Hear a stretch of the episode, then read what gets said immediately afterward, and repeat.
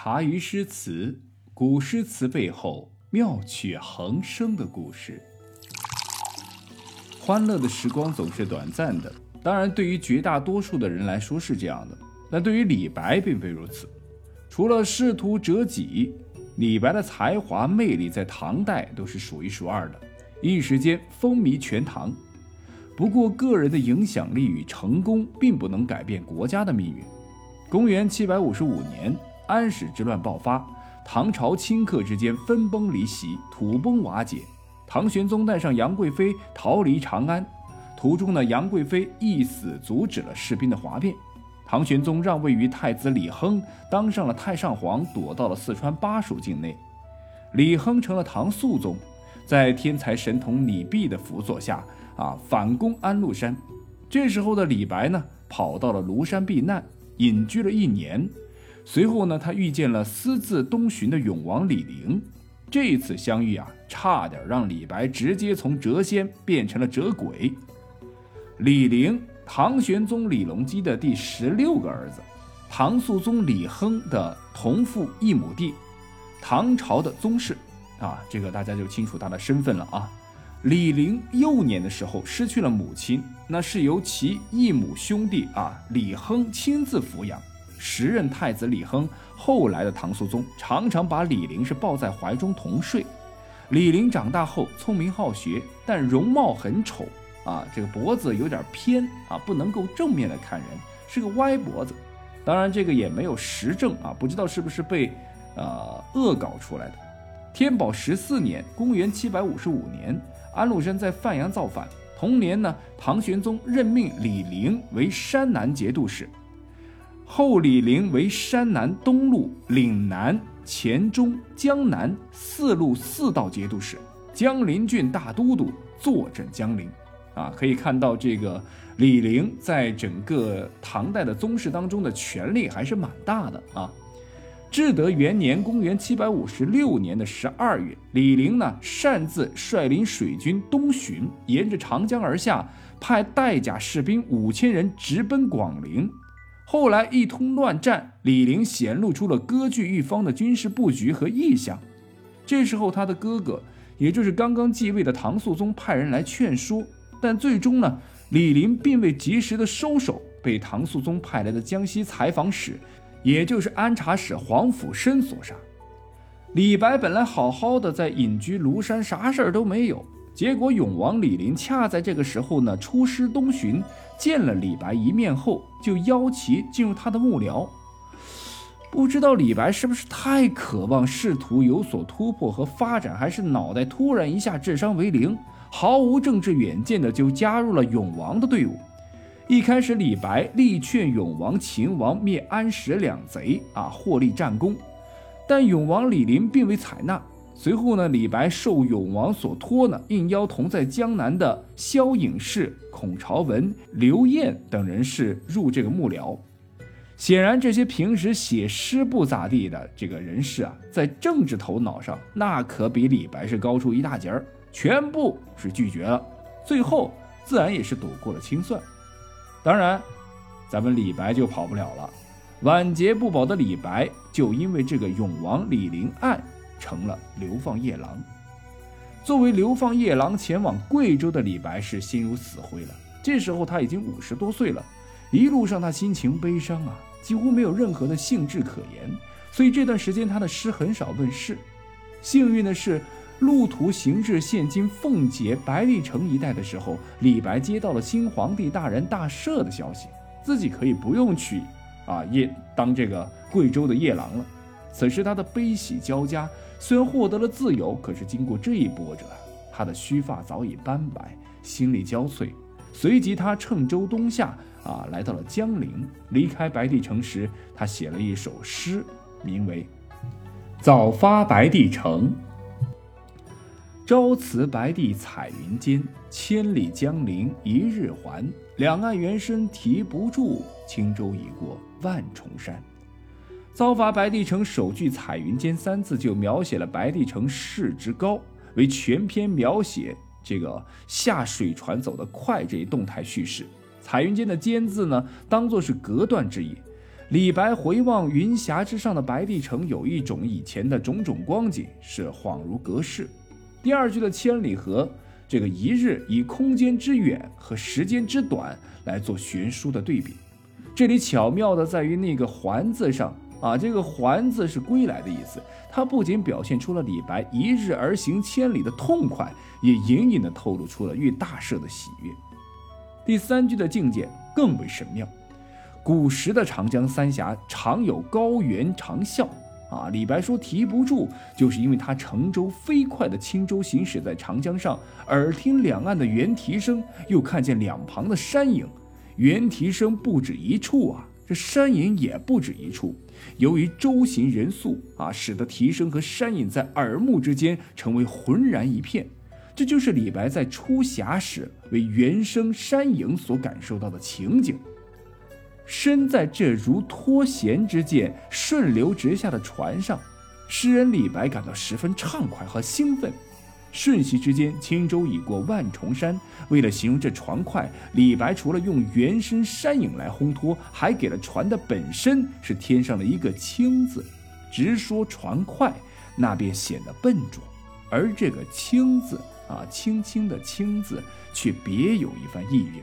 行舟轻如无物。船的快速，大家可想而知。整首早发白帝城，给人一种风凌挺拔、空灵飞动之感。然而，这首诗的气势的豪爽、笔姿的俊丽，还不能够完备的理解全诗。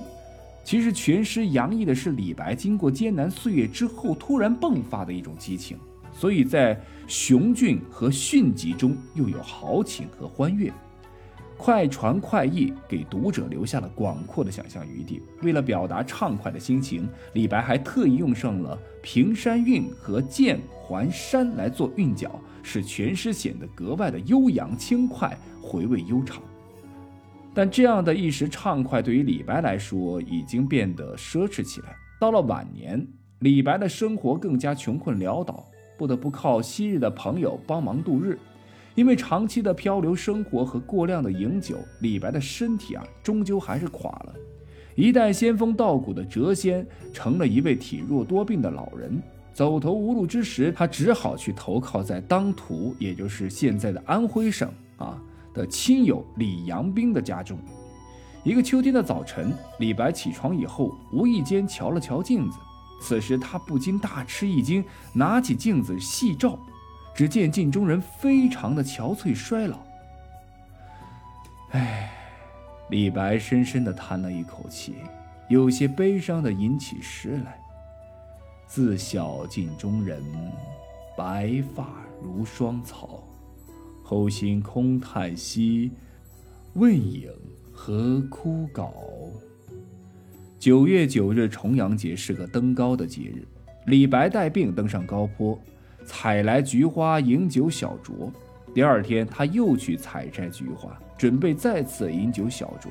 可是他发现有些菊花的枝叶零落，这使他不由得见景生情，联想到自己这一生所受的挫折和打击，自己仕途上的坎坷和错误的选择，险些丢了性命。越想越难过，越难过越痛心的李白，终究还是倒下了。不能外出，病危后的他在静躺数日之后，让人搀扶起来，拿过纸笔，用颤抖的手写下了“临终歌”三个字，又歇息了一会儿，才慢慢写起来。不久，一代大诗人谪仙李白辞别了人世。关于李白的死啊，民间流传了好几种说法，是众说纷纭。总体来说，可以有三种。其一，醉死；其二，病死；其三，溺死。第一种死法呢，在《旧唐书》上说，李白以饮酒过度，醉死于宣城。第二种死法呢，见诸于其他正史和专家学者的考证之说，说当李光弼东镇临淮时，啊，这李白不顾六十一岁的高龄，闻讯前往请缨杀敌，希望在垂暮之年，啊。希望在垂暮之年为挽救国家的危亡尽力，因病啊中途返回，次年呢是病死于当涂县令。唐代最有名的篆书家李阳冰的家里边。而第三种死法呢，则见诸于民间的传说啊，那极富浪漫色彩了。说李白呢，在当涂的江上饮酒，因醉酒啊，跳入江中捉月而溺死。这个画面好像与这个李白这个诗人的性格好像非常吻合。但不管哪一种死法，都表达了人们对李白这位伟大的唐朝诗人的热爱。嗯，李白是讲大唐王朝就一定绕不过去的一个伟大诗人，诗坛文坛数一数二的国际顶流。他是钱财呀，如碧玺。他相信千金散尽还复来，他渴望长生。他曾修仙学道，炼丹服药。他喜欢饮酒，修仙不成，那修成了这个酒仙总可以吧？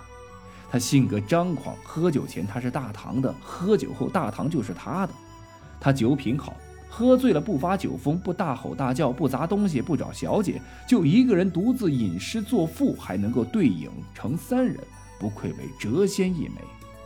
他是一个天才放纵的诗人，不愿受格律的拘束，其情绪有如庐山瀑布飞流直下三千尺，其气势有如黄河之水奔流到海不复回。他是一个自信满满的理想主义者。他永远都相信自己不同凡俗。供奉翰林时，他说：“仰天大笑出门去，我辈岂是蓬蒿人？”永王征召时，他说：“但用山东谢安石为君，谈笑尽胡沙。”他是一个性情中人，他的喜怒哀乐轻易的就会从诗句里面流淌出来。一会儿他要仰天大笑出门去，一会儿又说他能够安能摧眉折腰事权贵。刚刚还在为流放夜郎而忧心忡忡，转瞬间他又高兴的吟诗说：“两岸猿声啼不住，轻舟已过万重山。”他的诗留下来数百首，每一首对后世都产生了深远的影响。我们只是挑了其中我最喜欢的几首诗，给大家做故事的讲解啊。其实李白对整个社会的愤怒抗争，是他所有叛逆精神的一个重要的体现。